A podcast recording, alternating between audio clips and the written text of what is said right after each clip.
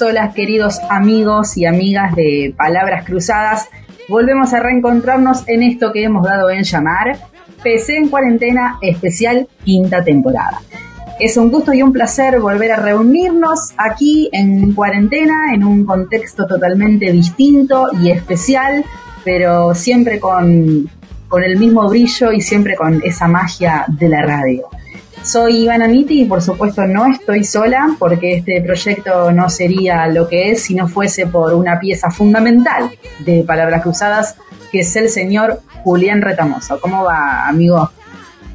¿Cómo le va, señorita? Eh, Muy bien. agradecido de tantas palabras y tantos elogios eh, y agradecido también de que me haya llamado para eh, ser parte de esta quinta temporada. Eso es señal de que el ser humano no aprende pero bueno. y a veces no. El ser humano un poco se castiga consigo mismo. Bueno, ahí hay un goce, diría cualquier psicoanalista, ¿no? podría ser, ¿no? Podría, ser. Eh, o purga pecado, vaya a saber. Pero ¿cómo no llamarlo a usted si usted es una pieza fundamental? Palabras cruzadas no existe sin su voz, sin su talento, sin su edición, todo este Mire que esto queda grabado, ¿eh? Todo este cachivache usted le va a llenar brillo, le va a poner color, este, y yo de eso cero. Así que, ¿cómo va, Juli? ¿Cómo va todo? Yo te extrañé. Yo también, querida. Bueno, ahora estamos en un contexto diferente. Eh, las circunstancias obligan a estar cada uno eh, en nuestros hogares, uno en Brazate y el otro en Quilmes, pero nada nos eh, iba a impedir que volvamos en esta quinta temporada. Pero estamos acá, formato podcast, nuevo formato, nueva experiencia. Y para brindarle también eh, al público de podcast que está acostumbrado ya a este formato. Así que con esto de que no se puede salir a la calle, a menos que sean en situaciones esenciales, que todo el mundo ya, ya lo sabe, bueno, así nace entonces PC en cuarentena, especial quinta temporada, no les prometemos lo mejor de lo mejor, pero sí le prometemos un muy buen rap. Y si te parece, mientras estamos arrancando, vamos a hacer algunos saluditos parroquiales. Se me ocurre mencionar en primer término al señor Mariano, que es nuestro operador. Así que en este momento lo vamos a extrañar mucho, este, porque no va a estar su magia en la operación de la radio. Le queremos mandar un besito. Prontamente nos estaremos este, reencontrando. Así que, Marian, no te hemos abandonado. Juan Pablo Cabanac, nuestro amigo periodista que nos trae siempre las últimas novedades de la ciudad de Buenos Aires. Eh, que ojalá cuando todo esto termine pronto nos estaremos reencontrando señorita Celina Casi, que nos ha acompañado durante toda la cuarta temporada sin faltar asistencia perfecta en el banquete de series que pueden seguir este, investigando, ahondando por allí y también en Celina Casi Prensa para conocer sobre su trabajo, artistas, siempre rodeada de artistas y también algunos otros emprendimientos relacionados con la indumentaria, así que visítenla y búsquenla tanto en Facebook como en Instagram. ¿Más saluditos? Así es, eh, empezamos por los auspiciantes que siempre nos han acompañado. Bueno, a todo el rubro knitting que nos ha sabido acompañar a lo largo de estas temporadas, eh, taller, repuestos, bueno, indaguen, indaguen por ahí también en Facebook y en Instagram a Bienestar Yoga, que también nos Son varios y lo van a encontrar. Acompañar, esos, esos están siempre, ¿viste? Son, son como la mugre. Este, así que bueno, gracias, un abrazo para todos ellos. Este, para 151 Garage también, que nos ha sabido acompañar en la cuarta temporada. ¿Y quién es más? Bueno, unos cuantos que han estado siempre. El amigo Ezequiel Gebel. El amigo Ezequiel Gebel, por supuesto, que también este, lo van a sentir nuevamente en las cortinas. Lucas Voltrino. Un beso también para, para el señor. Y bueno, y por supuesto a todos, eh, familia, amigos, conocidos, colegas y todos los que de alguna u otra forma eh, nos van acompañando en este camino, ¿no es así? Así es. Camino que estamos empezando en este 2020 de la siguiente manera.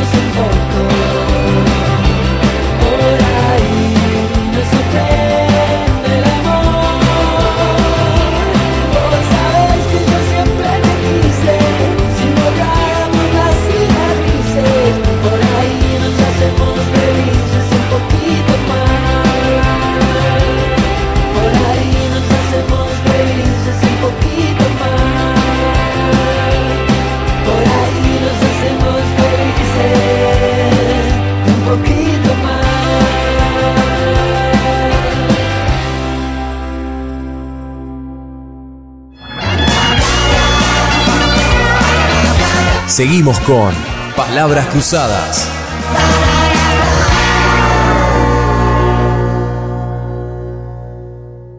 Segundo bloque de PC en cuarentena, especial quinta temporada. Y les queremos contar, amigos y amigas, que si hay algo que nos ha hecho reaparecer en este formato, si así se quiere, hasta que la cuarentena, hasta que el coronavirus lo permita volver en el formato tradicional, ha sido la motivación. Esta es tu línea de vida. Ahora estás en el presente. Has dejado atrás tu pasado y por delante está tu futuro. Si te preguntas a ti mismo cómo quieres que sea tu futuro, es fácil que tu respuesta sea no lo sé, no tengo ni idea. Lo que sí sé es lo que no quiero que me ocurra. Lo normal es que sepas decir lo que te gusta y lo que no te gusta de tu presente.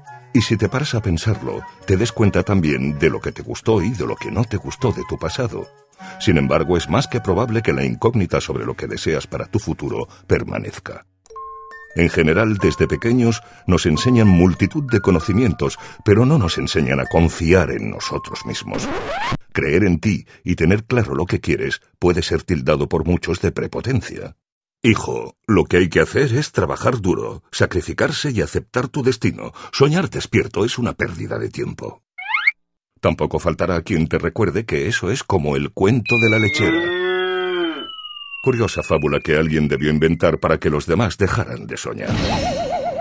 Una pena, porque en realidad la forma de conseguir tu meta es soñar con lo que quieres, ponerle fecha de caducidad a tu sueño y luego trabajar para alcanzarlo. Te puede ir muy bien en el futuro, Todo depende de lo que tú creas. Lo primero que debes hacer es tomar conciencia de algunos sencillos conceptos, entenderlos y ponerlos en práctica. Empecemos por el concepto de zona de confort. Esta es la zona metafórica en la que estás cuando te mueves en un entorno que dominas. En ella las cosas te resultan conocidas y cómodas, sean estas agradables o no. Por ejemplo, estar atascado todos los días en el tráfico es estar dentro de tu zona de confort, porque es lo que conoces. Que tu jefe te machaque en la oficina es zona de confort, porque es lo que conoces. Que disfrutes o pelees con tu pareja es zona de confort, porque es lo que conoces. Tus hábitos, tus rutinas, tus habilidades, tus conocimientos, tus actitudes y tus comportamientos son también parte de tu zona de confort. Alrededor de tu zona de confort está tu zona de aprendizaje. Esta es la zona a la que sales para ampliar tu visión del mundo. Y lo haces cuando aprendes nuevos idiomas, viajas a países desconocidos, tienes nuevas sensaciones, enriqueces tus puntos de vista, modificas tus hábitos, conoces otras culturas o te encuentras con nuevos clientes. Es la zona donde observar, experimentar, comparar, aprender.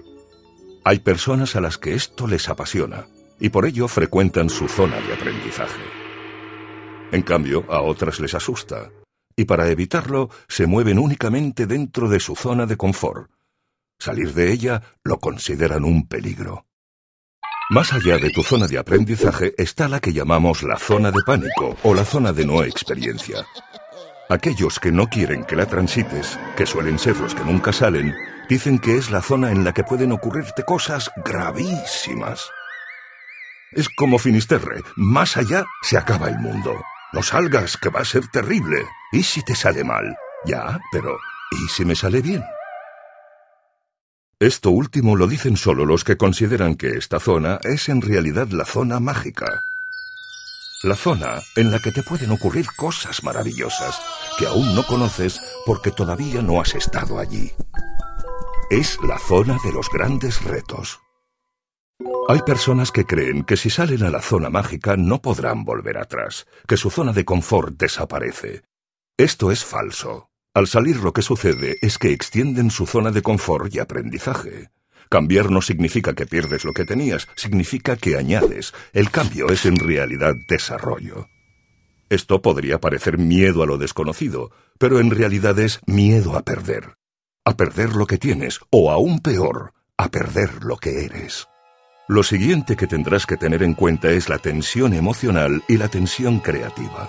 Operan como dos fuerzas opuestas. La primera tirará de ti hacia tu zona de confort y la segunda te hará avanzar hacia el exterior.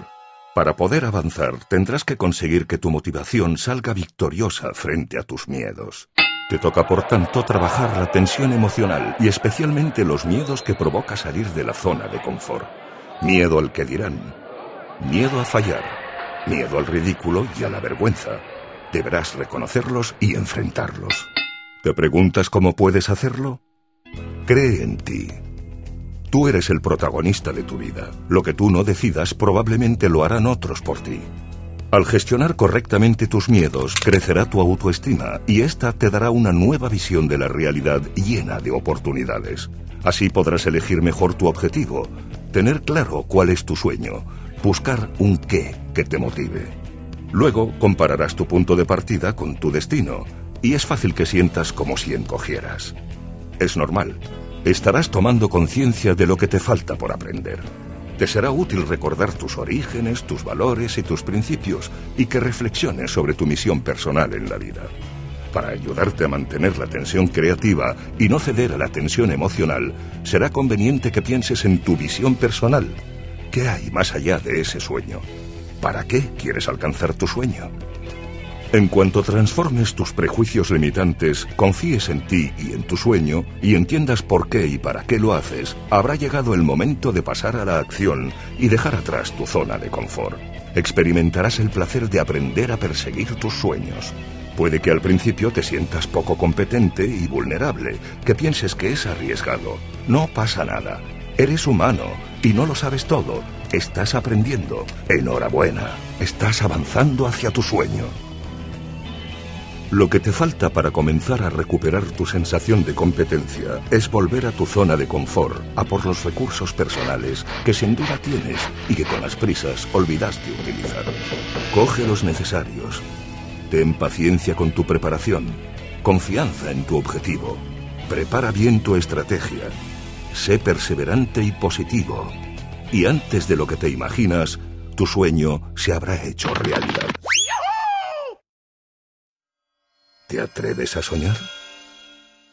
La motivación, ese concepto que uno a veces dice, ¿qué es la motivación y qué podemos hacer también para aumentarla todos los días? ¿no? Porque uno cree que si no está justamente motivado, es muy difícil llevar adelante una acción, una meta, un objetivo o lo que sea que uno tenga eh, en este planeta Tierra. ¿No es así, Julián? Así es, es eh, yo lo considero como una chispa que uno tiene que mantener siempre encendida. Eh, porque, a ver, uno a veces, eh, voy, a dar un ejemplo bastante burdo, ¿no? Eh, usted sabe que yo no soy el que piensa de nosotros dos, yo soy el que reacciona, la que piensa no diga la eso, no diga eso. uno puede ponerse a vender panchos en la esquina, ¿no? La plata la tiene, pero no, no te llena, no te inspira a vender panchos, no te inspira a andar renegando con el agua y la salchicha. Sin embargo, por ahí, no sé, eh, la vocación de uno es escribir, es hacer música. Eh, y por más que uno no, no vea una retribución monetaria, eh, se te va la vida ahí. Es lo que te cambia el ánimo. Exactamente porque la motivación, Juli, es un estado interno que justamente, como bien vos decís, activa, dirige y también mantiene la conducta de la persona hacia metas, que era lo que decíamos, o fines determinados, como bien vos decís. Este, que sobre un fin determinado y una meta que has ido emprendiendo en este tiempo vamos a hablar en un ratito, que es el producto que te felicitamos, un nuevo podcast de Julián Retamoso, el lado B, ya disponibles. Eh, tanto en Facebook o en Instagram de Julián Retamoso con Z, así es como lo pueden ubicar, disponible en Spotify. Bueno, yo te adelanté el chivo, pero después este, usted, compañero, va a desarrollar.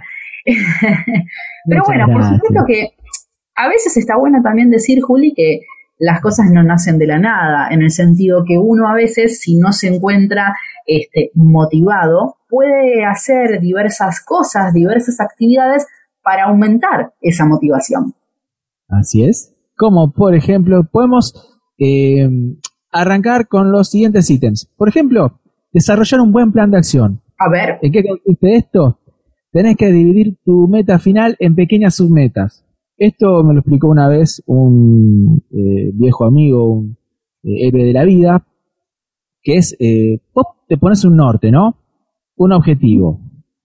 Y esas metas vos las tenés que ir dividiendo en pequeños objetivos en plazos que sean lógicos de cumplir y en pequeñas metas que sean este, chicas, medianas y grandes, ¿no? Eh, ir escalando ese objetivo final y vas a darte cuenta que siguiendo ese plan de acción, dividido en pequeñas submetas, de a poquito vas a ir eh, logrando tu objetivo. Está muy buena la enseñanza, ir tal vez de lo más realizable eh, para llegar a tu, a tu meta, ¿no? Y también para aumentar tu, tu, motivación se recomienda guardar tu energía física y psíquica para emplearla en lo que realmente quieras conseguir, no malgastar en cosas que te alejan o te distraigan de tu objetivo. Viste que a veces uno, lamentablemente, ¿no? La vorágine diaria hace que uno reniegue por una cosa, por la otra, y tal vez se desvía un poco entonces así el, el eje de lo que uno realmente tiene ganas de, de decir y de hacer. Este, bueno, un poco pensé en, cuarentena, ¿no? Hablabas vos al principio de cómo una veces este, por otras cuestiones lo termina relegando o proyectos diversos, tantos que andan por allí. Pero bueno, en algún momento hay que darle... Nos va la vida, se nos va la vida tratando de ganárnosla, ¿no? Así es. Y tenemos otras acciones, ¿no? Este, para aumentar nuestra motivación. Por ejemplo, no escatimar en esfuerzos y decisiones. Esto es, si hace falta eh, dar un paso determinado para alcanzar tu objetivo, hacelo. en ocasiones tenemos que dedicar tiempo o gastar dinero en algo a corto plazo para conseguir el objetivo a largo plazo, que es lo que veníamos hablando al principio. Míralo como una inversión, no como un gasto.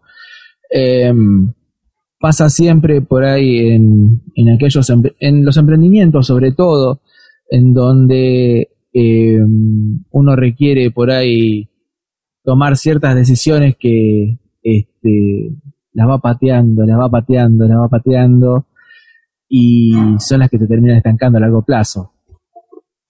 Así es. Y avanzando un poco en otros, otras acciones recomendadas para aumentar tu motivación, en un punto también obligarte a actuar. Y esto es muy importante, ¿no? Porque a veces uno se queda en, esa cosa de sueño de, o del me gustaría, pero no, no, pone, no pone la acción que hay que poner para que eso se materialice. Entonces, habrá ocasiones en las que tengas poca energía y otras en las que tendrás que realizar tareas que no te gusten. En estos casos, bueno, el autocontrol, obligate a hacerlo, no pienses en si tenés ganas de hacerlo o no. De hecho, en algunas cosas mucho no hace falta a veces tener ganas, uno a veces este, a lo largo del día va haciendo cosas que las tiene que hacer, porque bueno, no queda otra, no sé, digo, mucha gente no le gusta cocinar, pero tiene que comer, entonces tiene que hacerlo igual. Por ejemplo. Eh, por ejemplo, obligarse, obligarse a actuar también es este otra cuestión. Y también en esto de que decimos de que hay días mejores, días peores, este, bueno, estamos atravesando una situación bastante particular también de, de, pandemia que puede hacer alterar un poco nuestras emociones, aprovechar los días en los que te encuentres un poquito más alegre, ¿viste? Cuando estás optimista y con más energía, bueno, en esos días hacer las cosas que más te cuestan, ¿sí? Es en esos momentos en los que podrás realizar una tarea difícil o podrás llamar a esa persona con la que te cuesta hablar. Digo, si es un día que estás pum para abajo, no intentes este, hacer las cosas que, menos te gustan hacer, ¿no? Exacto. Y también es muy importante, Juli, em, rodearse, ¿no? De buenas personas, de personas optimistas. Así es. Eh, sobre todo gente que eh, te empuje, te contagie ese ánimo. Em, mismo ha pasado, no sé, cuando estás arrancando un emprendimiento o un negocio, eh, por más que el tipo no te compre nada, ¿eh? Pero el tipo dice, che, eh, qué bueno que arrancaste con este negocio, te felicito, dale para adelante, no aflojes. Ese ánimo se contagia. Porque así como el pesimismo se contagia de, de mala onda, uy, justo ahora arrancá, mirá que está todo mal, también se contagia el optimismo, del dale para adelante, no aflojes, si nos ha pasado. Por supuesto que sí. Y también sobre todo en, relacionado con lo que vos estás diciendo también, Juli, es esto también de disfrutar el camino, ¿no? No ver el camino como, como un, tal vez, o la meta, como muchas veces se dice, como un punto de llegada, sino como un camino, ¿no? Porque el ser humano disfruta de la ilusión cuando lucha por las cosas y no muchas veces cuando las consigue. No sé si te ha pasado, pero a veces uno cuando llegó dijo, ah, bueno, logré esto. ¿Y ahora qué? claro, entonces tal vez si uno aprendiera, ¿no? Este, uno incluyéndome yo también, o sea, todo el mundo, uno aprendiera a disfrutar un poquito más el camino, este, quizá no lo, no lo haría tan cuesta arriba cuando está buscando conseguir tal cosa y una vez que la tiene no, no disfrutarla, tal vez, ¿no? Aparte, recordemos que nuestro paso es efímero. Eh, y el otro día escuché algo que, es muy, muy piola, ¿no? Que es este, si vos no vas a dejar algo, una obra o lo que fuere en, la vida por lo que ser recordado, viniste al pedo a este mundo. Entonces, eh, parte de dejar obra también significa eso, de armar todo un camino y disfrutarlo. Y permítame decirle, permítame decirle al compañero que, y utilizando acá estas palabras célebres que usted está diciendo, de no venir al pedo, si hay alguien que no ha venido en vano a este planeta Tierra, este, ha sido el señor Julián Retamoso, porque él siempre está haciendo algo, eh, cual culo inquieto, siempre está... Este... Ojo con eso que se puede malinterpretar en el barrio. ¿eh? el barrio te conoce, si hablara, si hablases el barrio. Este, inquieto, como es curioso también, este, ha ido incursionando en un nuevo producto, en un nuevo podcast relacionado con, la comunicación, con la música, con, amigos, con tantas cosas que te caracterizan, pero contanos un poquito de qué se trata, porque también eso habla mucho de, la, de tu motivación. Bueno, en realidad eh, usted está hablando del lado B. Lado B es un proyecto que uno eh, tenía guardadito en el cajón. Eh, la señorita Niti me, conoce ya hace años. Yo lo que hago siempre que se me ocurre una idea la, escribo y la guardo por las dudas. ¿no? Siempre tengo una carpeta, de hecho, llena de, cosas. Y lado B tenía cerca de tres años y la, idea mía era lanzarlo en formato radio este año. Teníamos todo bien, pero pasaron cosas. Y hace poco, hace unos días, eh, en casa, con la locura de, este, de no hacer radio y de nada, y esa manija que, te genera, eh, estamos a, abril y nada, está llegando mayo y nada, este, se me ocurrió, bueno, fue, eh, lo lanzamos en podcast. Em, y también con la consigna esa de eh, hacer radio con amigos, que lo tomé de una banda amiga que popularizó el eslogan rock con amigos. Bueno, esto es radio con amigos, es lo que, lo que sabemos hacer eh, más o menos bien, es lo que estudiamos y es lo que nos gusta y se nos va la vida en esto. Por eso en el primer episodio convoqué a la señorita aquí presente. Y, bueno, y nuestras felicitaciones, porque digo nuestras, porque seguramente los que estén escuchando, los que vayan a escuchar este podcast, también son seguidores tuyos. Eh, así que, bueno, entre todos te felicitamos, porque está muy, muy bueno. no hagas así, sí. Muchas gracias. Como siempre, Cierto que me siempre no, del otro lado no se ve, entonces la gente no, no sabe cómo. y no, no voy a reproducir lo, lo que estoy viendo, no voy a reproducir lo que usted tiene en la mano en este momento, este, por más bochorno que sea, pero no. Es, un matelito, es un es un mate, eso. ahí este, pero bueno, bueno, bien, bien entonces por, por lado B, que ya va por su, su tercer episodio. Este, ¿Dónde lo podemos encontrar si lo queremos escuchar? Lado B lo pueden encontrar antes que nada en Spotify. Pueden poner en el buscador Lado B con Julián Retamoso, cosa que sea eh, más sencilla su, su, ubicación, y ahí este, lo van a encontrar. Pero si no, también lo pueden encontrar en Breaker, en Google Podcast y en Radio Pública. Gente, esto es PC en cuarentena, especial quinta temporada. No te vayas de ahí, relajamos un ratito y enseguida recomenzamos. No te muevas de ahí, vamos con una tanda y enseguida regresamos.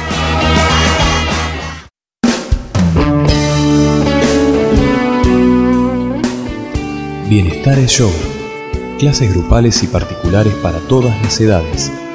Consulte días y horarios al teléfono 15 38 27 37 40 o al 4 226 8448 visite nuestro centro en calle 134 entre 17 y 18 Verazatei.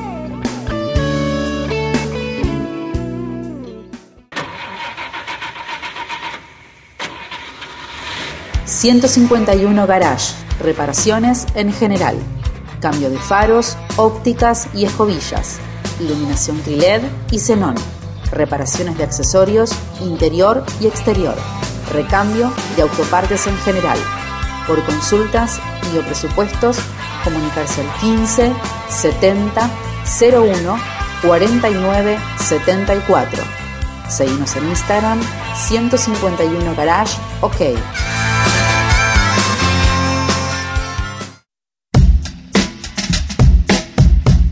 Celina Casi, Prensa y Difusión nuestro principal objetivo es brindarle a los artistas las herramientas necesarias para dar a conocer su música. Eventos, shows y mantenimiento de prensa y difusión. Contamos con propuestas ajustadas a los diferentes perfiles y necesidades. Comunicate a celina.celinacasiprensa.com.ar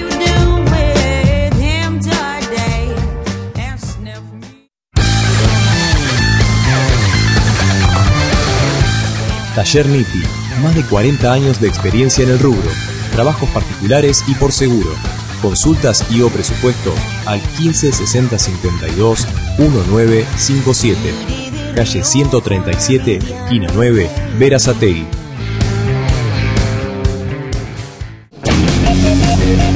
Niti Hermanos.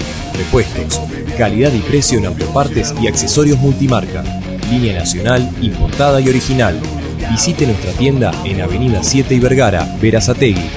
Por consultas y o presupuesto, comunicarse al teléfono 4356-0169 o 6079-9261. Seguimos en Facebook e Instagram como Niti Hermanos.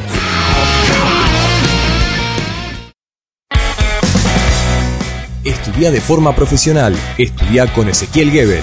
Clases de guitarra y bajo, blues, rock and roll, funk, soul y ritmos afines. Producción artística y arreglador musical para bandas y solistas. Clases personalizadas, trabajos presenciales y a distancia. Por consultas, comunicate al 11 36 72 43 58. Seguime en Facebook e Instagram como Ezequiel Gebel.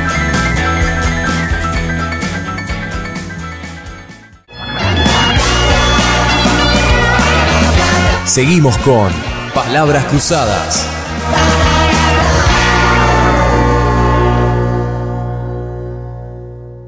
Estamos en PC en cuarentena, especial quinta temporada, y en estas entregas que estaremos difundiendo vía redes sociales, en Facebook, en Instagram y también en otros canales de streaming que en un ratito nada más te vamos a estar contando, queremos presentarte una serie de entrevistas que hemos realizado junto a Prisma Contenidos, en realidad para Prisma Contenidos, ahora Palabras Cruzadas se sirve de ellas para retransmitirlas por acá relacionadas con la pandemia, con el coronavirus, porque por más que vos vayas a escuchar cuando sea este podcast, sea el momento que sea, el coronavirus no te lo vas a olvidar nunca en tu vida, ¿no es así, Juli?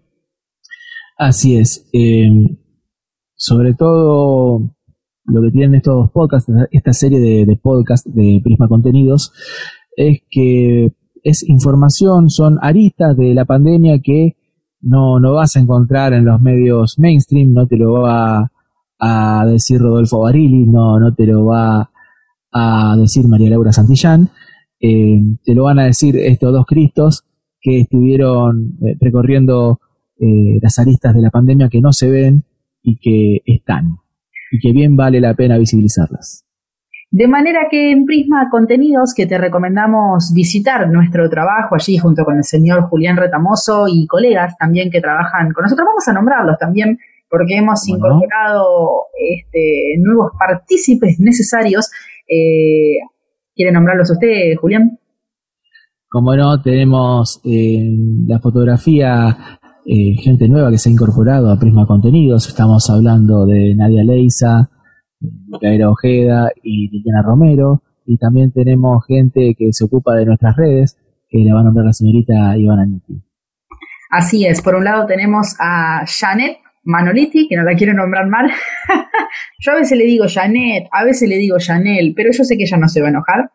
Este, y después tenemos también a Gaby, a Gabriela, que también está con nosotros, que hace un excelente trabajo, así que muchísimas gracias a las dos.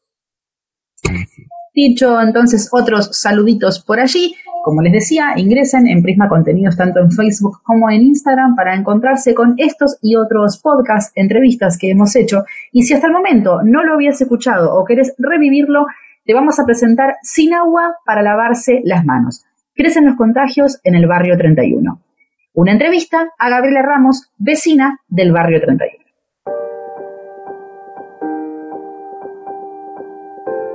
Bueno, aquí estamos conversando con Gabriela Ramos, ella es vecina de la Villa 31, trabajadora, ya nos va a comentar ella con más este detenimiento de su labor eh, reciente, según me comentaba, en un, en un comedor dentro del barrio. Ante todo, Gabriela, muchas gracias por esta entrevista, ¿cómo estás? Hola, buenas tardes. Y acá, bien, ayudando un poco en el comedor. Contanos un poco sobre esto que me comentabas del comedor. ¿Es un merendero? ¿Es este orientado a lo, o, de qué se trata? Si es para niños, adultos. Contame un poco, así arrancamos por ahí. Soy Gabriela de la vecina de la Villa 31. vecina de la Asamblea de la Poderosa. Yo tengo un espacio que se llama Control Popular hacia las fuerzas de seguridad, pero como ahora está esto el tema de la pandemia, estoy dando una mano al comedor Gustavo Cortiñas, que tiene la Poderosa, que está funcionando de lunes a lunes, por esto el tema de la pandemia, que se nos hizo un poco más difícil por el tema de la, comida para los vecinos, se triplicó o, cuatriplicó las porciones de comida de la gente que, viene, que vienen a buscar la comida todos los días. Es impresionante, pero bueno, hacemos lo que, como lo que podemos para que esas vecinas y vecinos no se vayan sin un plato de comida, porque la verdad que la, pandemia en el barrio nos fue muy difícil manejarla, está muy difícil ahora también. No es solo eso, sino también el tema del agua, la higiene, que estamos todo el tiempo como que nos lavemos las manos, eh, todo el tiempo estamos como higienicemos no constantemente si no podemos, porque hay familias que no pueden comprar alcohol en gel, no tienen para comprar una lavandina, ocupar la lavandina, entonces, como bueno, higienizarte las manos, lavarte todo el tiempo la mano constantemente con jabón. Y si no tenemos agua en el barrio, no lo podemos hacer. ¿Me entendés? Por supuesto. Entonces, como, como que nos mata la pandemia, nos mata el Estado, porque la responsabilidad, lo responsable de todo esto, lo que nos cortaron el agua, fue algo muy, muy sufrido ver a las vecinas cómo lloraban de no tener agua para bañarse, para cocinar, para, ¿me entendés? Y que estemos nosotros como los comedores y pidiendo donaciones de agua para que tengan por lo menos para poder tomar o cocinar, para mí creo que es una vergüenza, es una burla de, lo que están haciendo. Pero bueno, vamos a ir superando. Gabriela, eh, te consulto, bueno, súper enriquecedor y muy detallado todo lo que nos estás contando porque es muy importante difundir lo que, lo que está pasando en muchos barrios, no solamente en la Villa 31, sino en la 1, 11, 14 también, que son dos de las masas afectadas.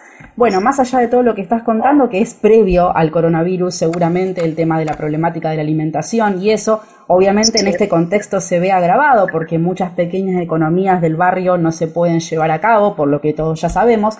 Eh, desde, mm, desde la ciudad afirmaron que ya no habían problemas de agua y que se estaban realizando seis conexiones nuevas por parte de AISA, pero vos me decís que esto continúa de forma problemática. Por ejemplo, yo vivo en el, sector ferroviario. Sí. Eh, yo tuve, mira, hasta sin mentirte, hasta antes de ayer comenzó a salir un poquito de agua. La, ¿Sabes que no sale agua a las 3 de la madrugada? Yo tengo que estar despierta juntando agua para poder tener al otro día para tirar al baño, para, poder bañar a mis hijos, porque el agua no sirve tampoco para cocinar ni para consumirla, ¿me entendés? Entonces también creo que eso es como algo que el miedo mío solamente le no es solo la pandemia, sino también el tema del dengue que se están viendo muchos casos acá en el barrio y también te, o sea, yo me ponía me preocupaba con las otras vecinas, decía, o sea, juntamos agua y nos estamos teniendo acá juntando estos cachos de agua, no son muchos, son dos de 20 litros y el miedo al dengue, ¿me entendés? Sí, sí. Y creo que también eso fue como muy, muy feo para todos nosotros, pero bueno, después de tanta lucha, tanta cosa, eh, no todos tienen agua hasta el día de hoy, algunos sectores tienen agua, no todos, eso hay que aclararlo bien porque eh, no es así como, como dicen, el trabajo que lo tienen que hacer los demás, lo tenemos nosotros nos organizamos entre vecinas a hacerlo y eso creo para mí es, muy bueno, pero tampoco, como que también es injusto a la vez, ¿me entendés? Estamos hablando con Gabriela Ramos, ella es vecina de la Villa 31, quien muy gentilmente nos ha concedido esta entrevista para Prisma Contenidos. Ya se registraron más de 600 casos en todas las villas porteñas, donde las más afectadas son la Villa 31 de Retiro y la 1114 en el Bajo Flores. Estamos con este problema del agua, que está muy bien aclararlo entonces, que no está solucionado en su totalidad y que la verdad poder lavarte las manos a las 3 de la mañana es una burla, como bien vos decís. Eh, ¿Cómo están haciendo para enfrentar este tema? Eh, ¿Cómo están haciendo el, trabajador del barrio, el que, el que depende de la diaria, del ingreso del día a día para poder este, solventar esta, esta crisis pandémica que también afecta a la economía, no solamente la salud? Sí, la economía también, sí. Por ejemplo, acá eh, yo hablé con varios vecinos que vienen al comedor, eh, contaban que se quedaron sin trabajo por esto del tema de la pandemia, que como que están más infectados acá en la 31 y en la 1114, como vos decís, y ya la gente, mucha gente acá son independientes, trabajan en casa de familia y esas cosas, ¿viste? Y si vos no trabajás no tenés para comer tampoco, no tenés para pagar nada, o sea, es difícil, es muy difícil porque mucha gente se quedó sin trabajo, muchísima gente y te da bronca a la vez y a la vez te da tanta pena como que nos sentimos tan vulnerados por ser de los barrios populares y para mí eso es algo que no, no sé, no tiene sentido porque no somos todos seres humanos, somos todos iguales y para mí es una vergüenza. Gabriela, hace poquito se empezó a implementar, y de esto te quiero consultar, el operativo sanitario Detectar, un dispositivo estratégico de testeo para coronavirus en terreno de Argentina. Contame un poco cómo se lo ve ahí en el barrio, qué, qué resultados está teniendo, los ves, lo están haciendo, bueno, todo lo que puedas contar. Eh, nosotros estuvimos cuando estaban comenzaron a hacer el testeo en el barrio, pero también fue como un poco de bronca porque venían, te preguntaban solamente si tenían los síntomas y nada más. Para eso preguntamos nosotros y ya está, ¿me entendés? Porque por eso también, eso también fue como el, descuido del Estado, porque la primera familia que fue acá infectada fue abandonada por el Estado, fue abandonada por los de la Secretaría, ¿entendés? La Secretaría Integral de acá que está acá en el barrio fue, fueron abandonadas hasta el día de hoy, se lavaron las manos totalmente, ¿entendés? Y nosotros como la organización somos la que le llevamos un plato de comida, la que le llevamos un poco de mercadería a las familias, que no, a todas las familias que están infectadas y le, le damos una mano. Y eso te da bronca porque lo tiene que hacer el Estado, lo tienen que hacer ellos. No sé, te da bronca vivir en, el barrio y que te olviden así tan fácilmente como, no. Es indignante, por supuesto. Es, sí, sí, es indignante, pero bueno, cuando empezaron a hacer el testeo, eh, pudieron detectar varios casos, porque hubo varias organizaciones también que estuvieron pendientes de eso, que le hagan bien el testeo como tiene que ser, no solamente preguntar y ya, chao, nos vemos. Eso creo que para mí era una falta de respeto en el momento, pero bueno, eh, estuvimos ahí al pie del gañón y que lo hagan bien eh, como tiene que ser. Gabriela, y, en esos casos que confirmaron, ¿qué han hecho? ¿Se, ¿Se, aislaron a todas aquellas personas? Este, ¿Se las puso en cuarentena o siguen estando en el barrio? ¿Cuál es la situación? Están aisladas varias familias ya, pero bueno. ¿Pero dentro del barrio o en otros lugares? Porque en, un momento no, no, en otros lugares. Ah, en otros lugares. Pero bueno, nosotros eh, nos conmovió también muchísimo la muerte de la, de la señora, esta la mamá del primer caso que hubo en la 31, que fue abandonada por el Estado, porque en el momento yo creo que tendrían que haberla aislado en el momento a los padres y no lo hicieron. Eso fue la, la no sé, conmovió a todos acá, los vecinos del barrio, estuvieron todos alerta y ah, eso fue lo peor que pudo haber haber pasado. Por eso te preguntaba, eh, por eso venía a colación mi pregunta, de qué estaban haciendo con esos casos confirmados, si efectivamente los estaban aislando o en cuarentena para tener un seguimiento como corresponde, o si los estaban dejando al libre albedrío.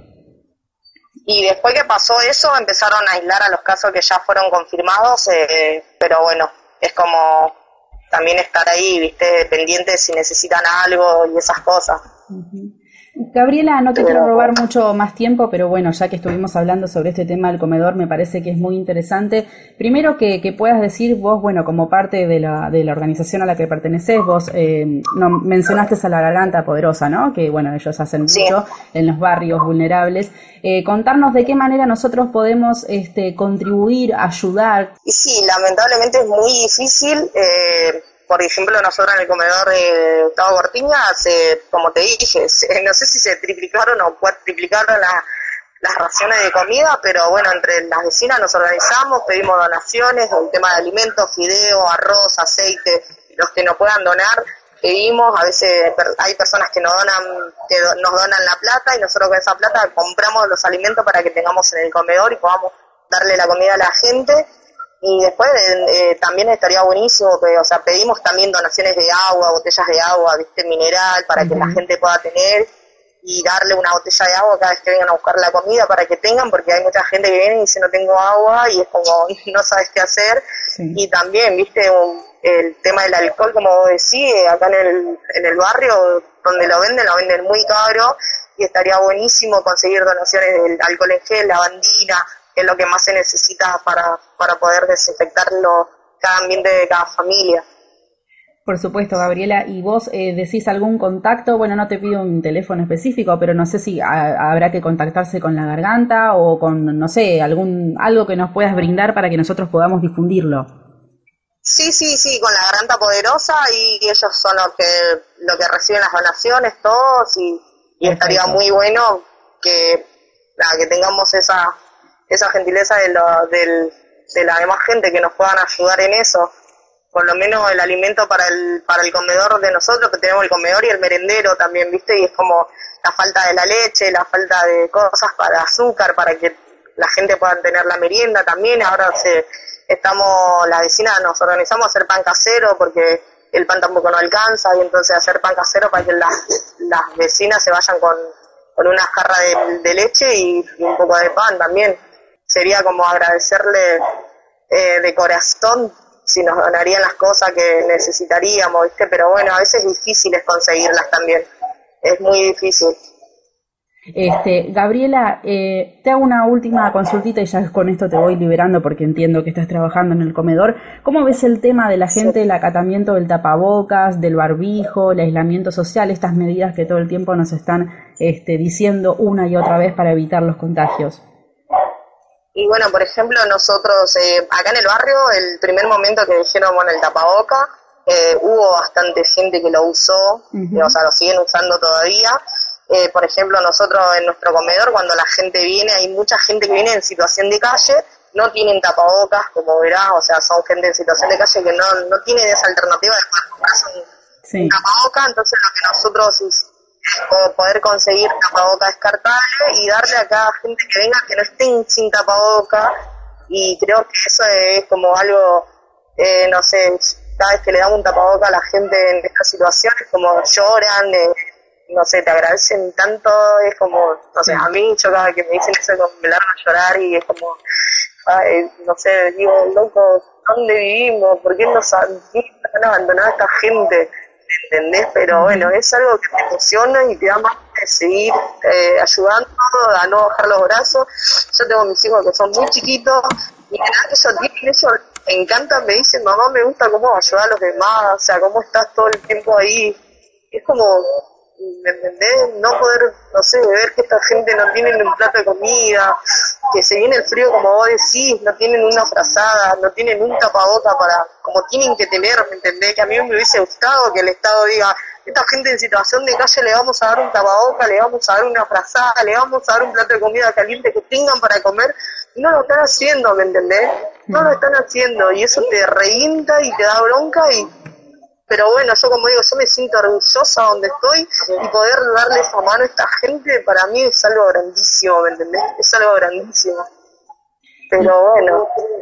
Y Gabriela también es, es eh, grandísimo la, la entereza, o sea, tus valores, tu compromiso, tu responsabilidad, tu solidaridad, así que la verdad que también felicitarte y agradecerte mucho por, por lo que haces, porque bueno, se nota que sos una, una gran persona por estar llevando adelante esta labor este, así que bueno, tu emoción es la nuestra también. Buenísimo, muchísimas gracias. Le agradeceríamos de todo corazón. Una cosita chiquita para nosotros es algo grande, porque no es para nosotros, es para nuestros vecinos, es para la gente del barrio que lo necesitan y creo que sería muy, muy gentil eso de los demás que nos ayuden. Y ya que el Estado está bastante ausente, apelamos entonces a, las personas, al ciudadano de a pie, que muchas veces es 100 veces más solidario. Gracias, Gabriela. La verdad que sí. No, por favor, gracias a ustedes. ¿eh? Un abrazo grande.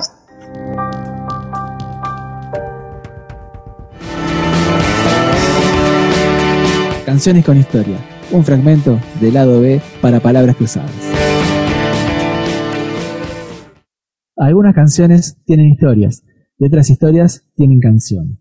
Hoy te cuento la historia de Rezo por Vos. Una reunión soñada, un departamento incendiado, un disco que no fue. Los dos eran figuras claves del inicio del rock nacional. Uno había abrazado la complejidad del jazz rock con Spinetta Jade. El otro tenía de formar un tándem formidable en Cerú Girán. Ambos genios despuntaban sus etapas solistas y estaban enemistados y solo una reunión fortuita, gestionada por Gustavo Basterrica, lo llevó a la paz. Paz que derivó en una grabación de 1984. Sin embargo, su estreno marcó el principio del fin de la dupla. El mismo día de su lanzamiento en televisión, se incendió el departamento de Charlie. Superstición de uno, ritmo de vida imposible del otro, la cosa no funcionó. Lo único que quedó fue rezo por vos, y hoy lo compartimos con ustedes.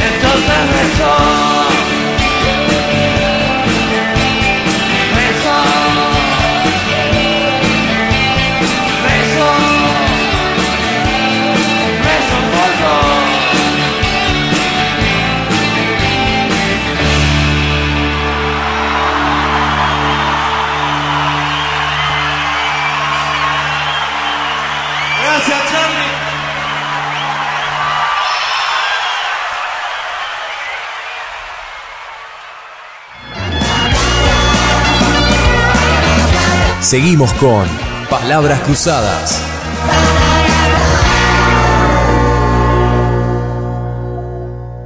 Y el actual contexto de pandemia, que seguramente, ojalá en algún momento cuando estés escuchando este podcast, el coronavirus haya sido solo un mal trago y haya pasado y esté fuera de nuestras vidas, pero si todavía no es el caso, te queremos contar entonces que la crisis ha golpeado no solamente eh, en, tu hogar, seguramente, en los hogares de, de un amigo, de un familiar, de un conocido, en comercios, en distintos rubros y demás, porque obviamente lo más importante es la salud, pero no podemos obviar lo que sucede, lo que acontece en otros contextos.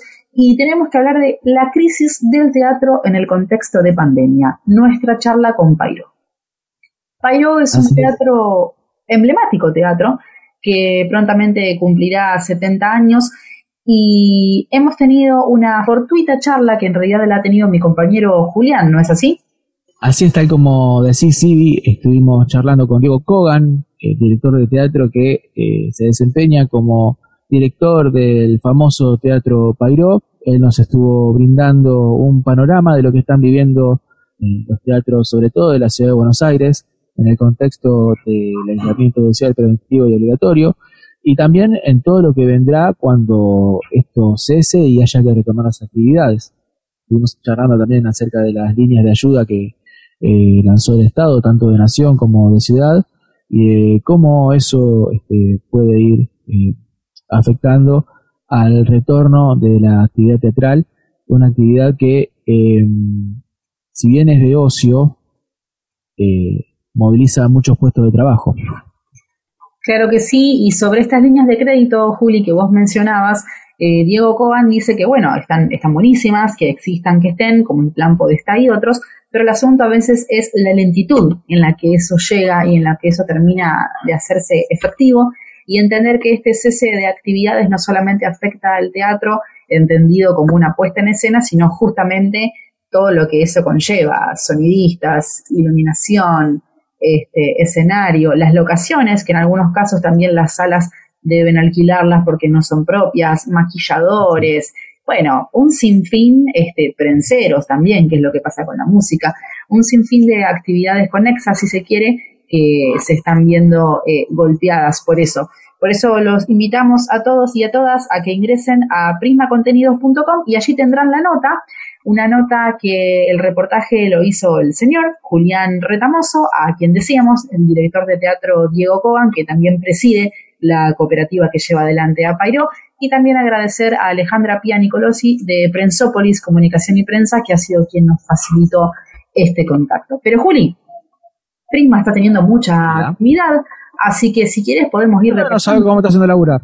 Eh, viste, si quieres podemos repasar algunas de las otras notas que se han publicado en el sitio, como por ejemplo, no quiero soltar la música porque es la que nos salva de todo y de todos. Qué bueno esto también, ¿no? De, que cada uno se va, este, bueno, vos lo comentabas con la radio, habrán personas que lo comenten con la música, uno se va agarrando de aquello que, le brinda satisfacción y motivación para salvarse de algún modo. Así es, estamos hablando de la nota que le hemos hecho a Nika Lorach, drag queen, actriz, que lleva dos años de redescubrirse en esta faceta y acaba de lanzar Les Dos, que es nada más y nada menos que el primer single eh, en español compuesto íntegramente en lenguaje inclusivo. Difícil, ¿no? Porque la verdad que eso tampoco es fácil, por más que hoy por hoy ya esté como más este, internalizado, si se quiere, pero bueno, todavía hay contextos y escenarios en los que trae algún tipo de reticencia.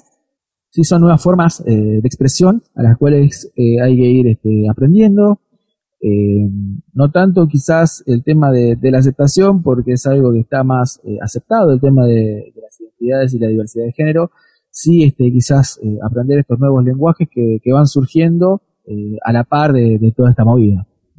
Y nos interesa, así somos, difundir la cultura, lo que pasa con las artes, con la música, difundir lo que nos llega y lo que queremos también hacerte llegar por eso estamos abiertos a tus propuestas de entrevistas. Podés comunicarte con Prisma Contenidos a través de info.prismacontenidos.com. También podés hacerlo en Facebook y en Instagram, igual, igualito, como Prisma Contenidos. Y agradecemos también a todos aquellos agentes de prensa eh, compañeros, colegas y otros que se acercan a nosotros, que confían en Prisma y que aprovechan el espacio para hacer sus propias difusiones. Así es. Y este podcast, Juli, ¿a través de dónde lo van a poder escuchar? Este podcast lo van a poder escuchar a través de Anchor, a través de Spotify y también eh, diversos canales más, como por ejemplo Breaker, Google Podcast y Radio Pública. Juli, yo tengo que consultarte porque vos has tenido recientemente una nota muy interesante, una entrevista, porque una de las preocupaciones que estamos atravesando no solamente es el tema de la pandemia ocasionado por la este, emergencia sanitaria por COVID-19, sino también por lo que está sucediendo con el dengue. Así es, es eh, la otra gran epidemia que se está desarrollando a la par de, del COVID-19, una epidemia que eh, ya se ha llevado más de 6.000 eh, contagios. Si bien no tiene la tasa de mortalidad que tiene el coronavirus, es una enfermedad endémica ya de, nuestro país, o sea, es una enfermedad que ya está hace mucho tiempo, es este, ese vecino molesto del barrio, por así decirlo. Em, pero para más información nosotros hemos entrevistado al doctor Jorge Yapiquino. El doctor es integrante de la Confederación Médica de la República Argentina, es médico de la ciudad de Buenos Aires y nos comentaba lo siguiente.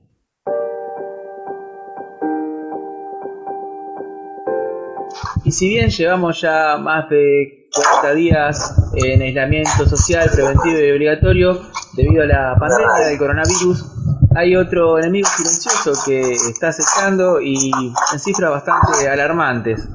Estamos hablando del dengue que eh, lleva ya eh, más de 5.900 contagios en lo que va eh, del año en la ciudad de Buenos Aires para ilustrarnos un poco más acerca de esta situación, estamos en contacto telefónico con el doctor Jorge Yapiquino, quien es este, médico de la ciudad de Buenos Aires y además es integrante de la Confederación Médica de la República Argentina. ¿Cómo le va, doctor?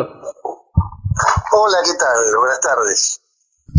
Recién estábamos hablando acerca de eh, la cantidad de contagios de dengue que hay en la ciudad de Buenos Aires. ¿Cuál es el estado real en cuanto al dengue en la ciudad? Bueno, en este momento, ya empezando el, otoño, ya, empezando los primeros fríos, eh, acercándonos al invierno, es decir, este, va desapareciendo, ¿no? Es decir, por una cuestión natural. O sea, el, mosquito va desapareciendo. Es decir, el problema en realidad del dengue es, decir, es entre octubre y eh, principio, fines de abril. Es decir, ahí es donde, ahí es donde el dengue hace su festín. Es decir, porque es, necesario, para el virus del dengue, es necesario que sea transmitido por un mosquito. En este caso es la Aedes aegypti, que ya mucha gente ya lo conoce porque es ese que tiene la, las, este, las rayitas blancas y, oscuras. Ese, ese es el que transmite el dengue. Como transmite también el chikungunya y el, y el Zika, que son otras enfermedades virósicas que también afectan a la población es decir, en, en, un rango, es decir, este, por ejemplo, en la Patagonia no encontrás mosquitos. O sea, del paralelo 40 para abajo no hay. Pero el cambio climático está haciendo que cada vez el calor sea mayor en distintas zonas del planeta y, entonces el mosquito se va, se va reproduciendo. Y la característica de este mosquito es, decir, que se reproduce en las aguas estancadas, no las aguas que corren. O sea, en el agua estancada. Yo ayer estaba viendo por televisión equivocadamente la gente decía, es decir, de la, de la, de la, del agua que corría en una calle, porque estaba inundada una calle en el conurbano bonaerense, que te decía es una fuente de infección. En realidad el agua que corre no es fuente de infección. La que es fuente de infección es donde el mosquito puede poner la larva, esa larva reproducirse, entonces a partir de ahí el mosquito a unos 20, 30 metros alrededor, es lo que normalmente andan dando vuelta, este, pica a los vecinos. Por eso que se, por eso que se habla tanto del descacharramiento, o sea, de, todas las cosas que juntan agua, ollas o, charquitos que quedan en algunos lugares, este, en las canaletas, por eso se habla de limpiar las canaletas como método preventivo para que la larva del mosquito no se no, no, no genere mosquitos. Y después pican a la gente, y son los que transmiten cuando pican a, a una persona que está infectada y después pican a otra que no lo está, es el que transmite el virus de una persona a la otra. El dengue no se transmite por otra vía que no sea por el mosquito. Y estamos eh, en un año en donde se observa un gran crecimiento de casos de infectados. Em, ¿A qué se debe el aumento de infecciones en comparación quizás a años anteriores? Bueno, viene aumentando, es decir, en el año 2016 hubo una cantidad de casos bastante importante. Después bajó en el 17, en el 18, en el 19 aumentó, y ahora en el 2020, 19-20, digamos, la campaña 19-20, porque si hablamos de octubre a, abril, es decir, hasta fines de abril, estamos en, en, esta que, que esta está superando inclusive la del 2016 y si ya está superando del 2016, el nivel es bastante parecido. En la capital son seis mil y pico de infectados. Y están por ahí las dos.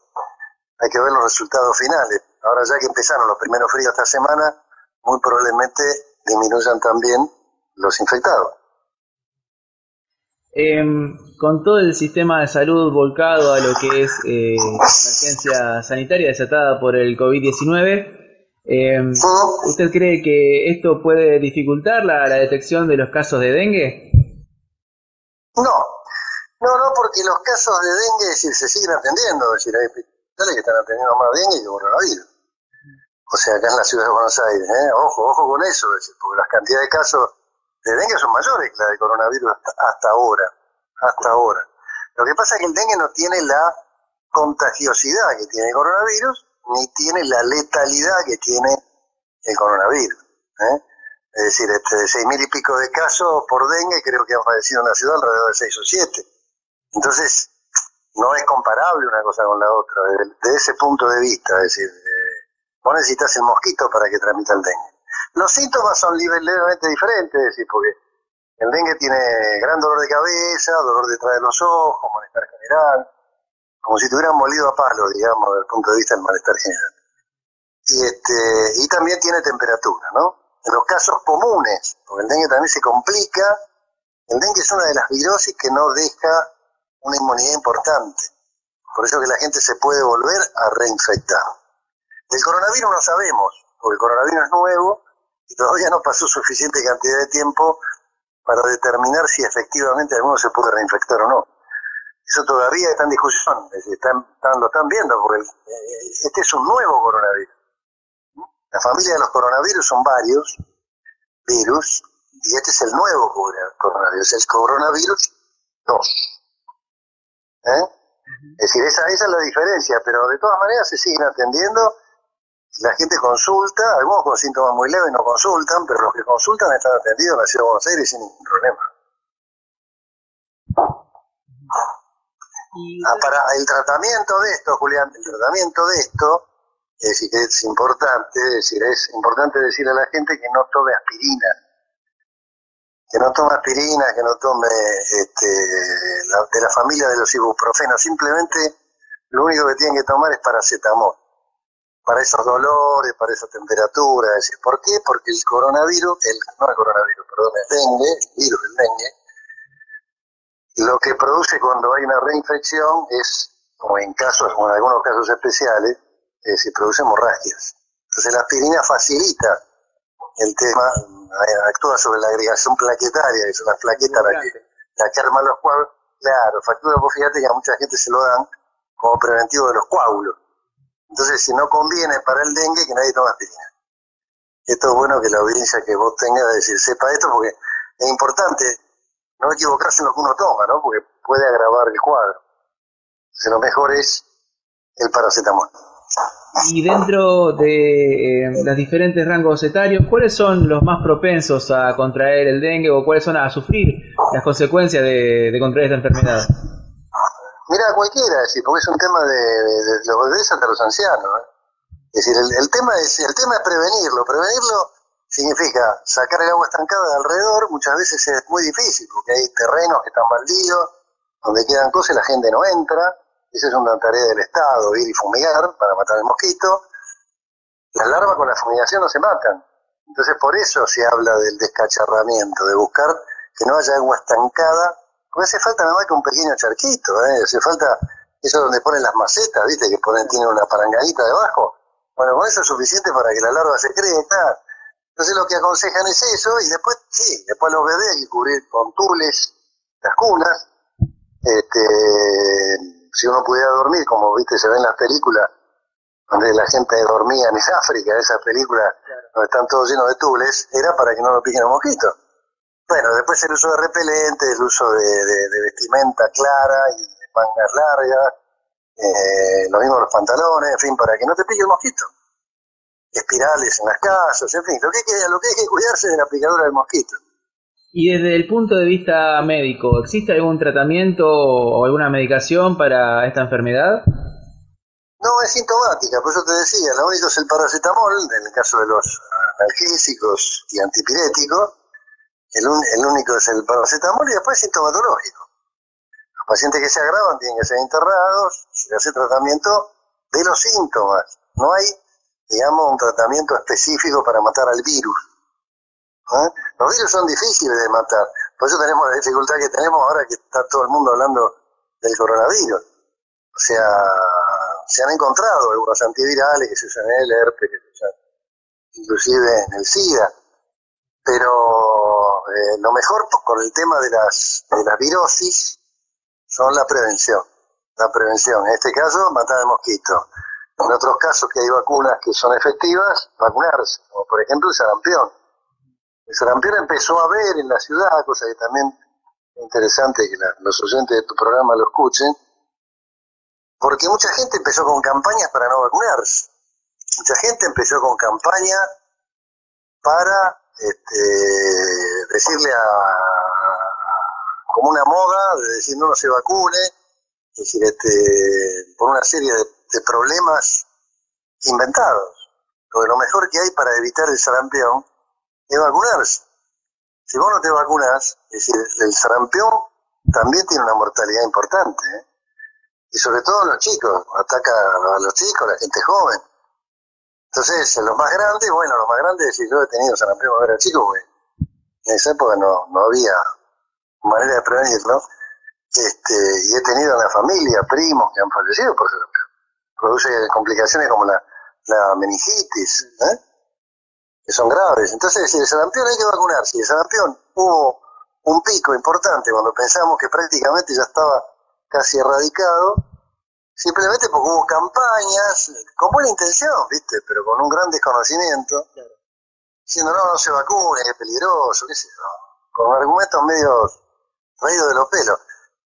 Lo peligroso es pescarse el sarampión. Entonces lo mejor que puede hacer la gente es vacunarse. Entonces, fundamental tanto para el sarampión como para el dengue, también como para el coronavirus, es la prevención, es cuidarse de entre nosotros. No tenga dudas, si nosotros tuvimos éxito hasta ahora, hasta ahora con el tema coronavirus, que es el que está de moda, este, fue porque hubo una campaña de prevención muy importante y una decisión de parte del gobierno, asesorado por los, la gente que sabe de este tema, que son los infectólogos, epidemiólogos, los biólogos, en fin, es decir, este, de decir cada uno queda en su casa, y es la mejor manera de no contagiar al otro. Esa es una manera de prevención también, el uso de los barbijos que disminuye el contagio, la distancia social, o sea, eso que se llama distancia social, es decir, estar a un metro y medio, dos metros del otro, hace que se evite el contagio. Y bueno, si vos prevenís, es mejor que curar. Hay un viejo refrán que lo dice y es verdad. Y por último, doctor, este, estamos en contacto con el doctor Jorge Apiquino, integrante de compra, médico de la Ciudad Autónoma de Buenos Aires. Em, con la llegada ya de los primeros fríos, ¿usted cree que disminuirá la tasa de contagio o se mantendrá en niveles más o menos estables? No, no, va a disminuir, va a disminuir porque la, la porque el mosquito disminuye en, en, invierno no, no funciona el mosquito. Lo sabemos todos, los mosquitos los, tenés el problema en el verano. Cuando pican, cuando andan dando vueltas, en invierno quedan larvados, quedan las larvas, este, para que cuando vengan los primeros calores vuelvan otra vez a, resurgir. De todas maneras, siempre hay que estar prevenido, decir, porque el, el cambio climático es importante. Hay momentos en que de pronto la temperatura baja y de pronto tenés un veranito de X cantidad de días y los mosquitos vuelven a salir. Pues es un tema de temperatura. Entonces, es un tema de la biología.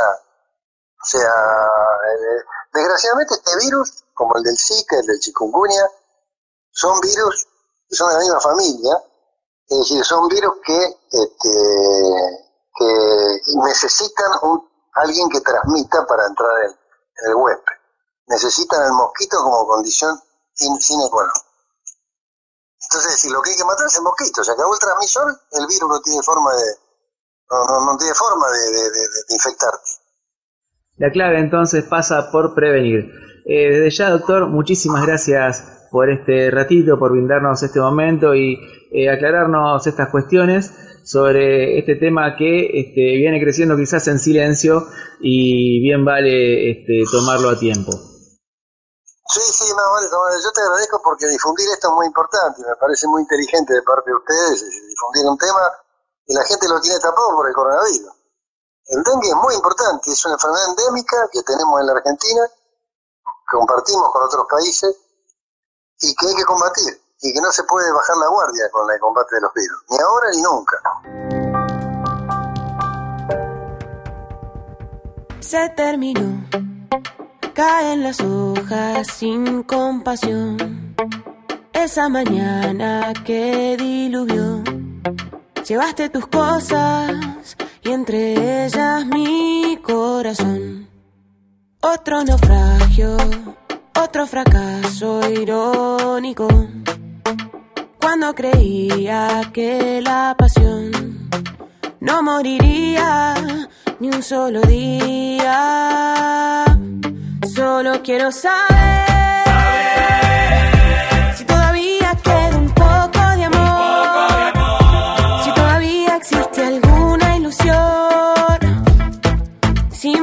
olvidando o extrañando. Solo quiero saber.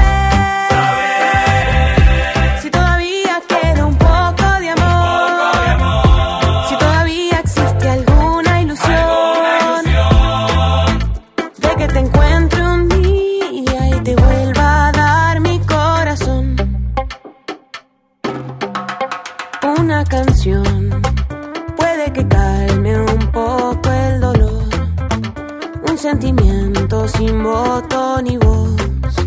No va a acostumbrarme al desencanto entre los dos. Culpa de nadie, soy un desastre, no olvidar.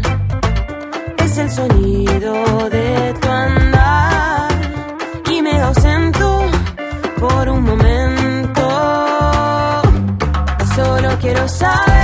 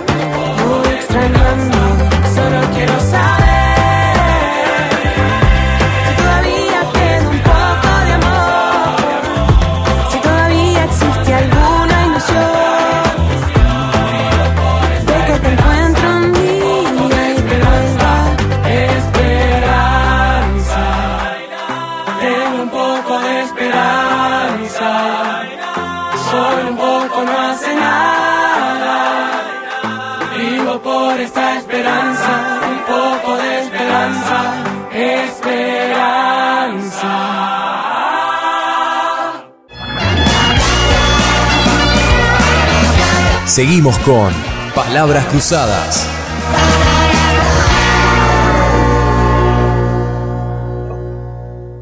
Y amigos y amigas, se los habíamos prometido cuando iniciamos PC en cuarentena, especial quinta temporada, que trataríamos de entregarles lo mejor que pudiéramos con contenidos de calidad, gracias a Prisma Contenidos. Eh, Juli, ¿la pasaste bien? Te digo la verdad, eh, antes de empezar a grabar uno estaba con, esa manija, eh, primero de, reencontrarse con, la compañera, de volver a, a pasar todo esto, esta sensación hermosa de radio. Eh, y se pasó rápido, fuera de joda, se pasó muy rápido. La verdad que sí, se pasó, se pasó muy rápido porque, bueno, hay que decirlo, no solamente lado B, sino que también Prisma es un poco con amigos, como yo lo considero usted, señor. Por lo pronto, Ivy, todo aquel que quiera saber eh, algo más acerca de las actividades que venimos desarrollando en Palabras Cruzadas, ¿dónde nos puede encontrar? Nos pueden encontrar a través de Facebook e Instagram como Palabras Cruzadas Radio. Así que bueno amigos, esto ha sido PC en cuarentena, especial quinta temporada. Juli, ¿nos reencontramos la próxima? Así es, nos estaremos viendo la próxima en un nuevo podcast de esto que hemos dado en llamar Palabras Cruzadas en cuarentena.